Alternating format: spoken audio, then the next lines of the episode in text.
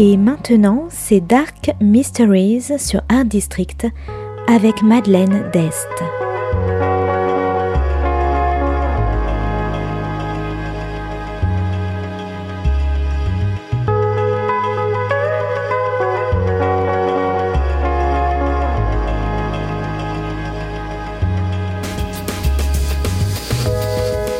Welcome to Dark Mysteries, a book review show devoted to crime, mysteries, thrillers, and the dark side of human nature.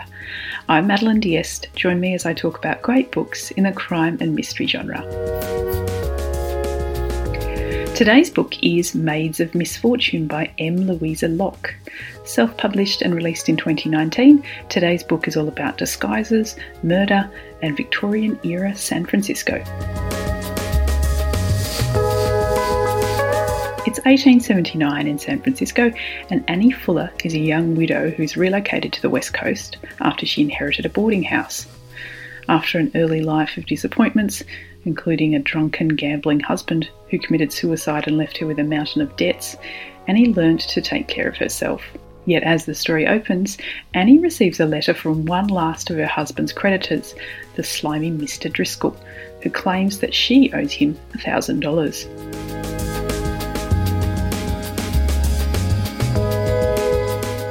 Annie also has a secret. Not only is she the proprietor of a boarding house, but she also has a secondary business on the side, as a fortune teller of sorts.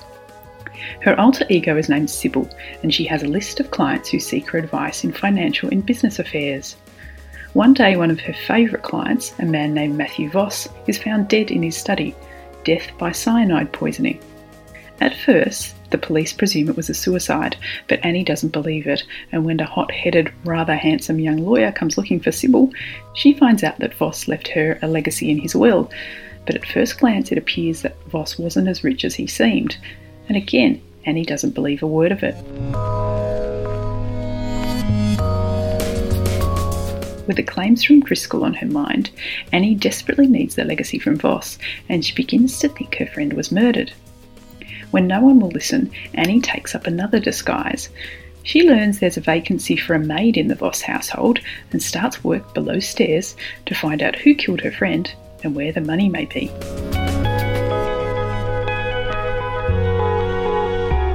Maids of Misfortune is an engrossing, thoroughly enjoyable historical mystery filled with intrigue, rich characters, and a sparkle of romance. Annie is a standout character.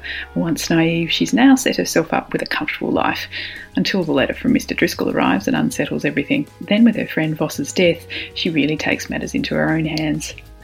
The insight into the period was also fascinating. Annie takes on the role as a maid without truly understanding the strenuousness of the physical labour involved in being a maid, and she gathers a new appreciation for the work her own staff do.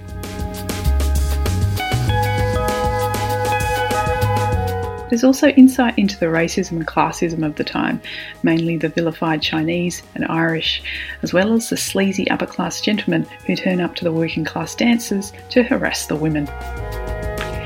Annie is a woman who knows her own mind and her own intelligence, and while she has to bite her tongue when she's playing the role of Lizzie the maid, when she is herself, she doesn't hold back from voicing her opinions and doing whatever she thinks is right. And without spoiling anything, the final scene, where the murderer is apprehended in a most ingenious way, was deliciously satisfying. So, if you like historic settings, disguises and deception, women battling Victorian sexism and class structures, and a good old fashioned whodunit, I recommend Maids of Misfortune by M. Louisa Locke. Thanks for listening to Dark Mysteries. If you have any feedback or want to say hello, you can contact me at Art District Radio by email at mde at artdistrict-radio.com. Or if you'd like to listen to past reviews, please go to artdistrictradio.com forward slash podcasts. And until next time, happy reading.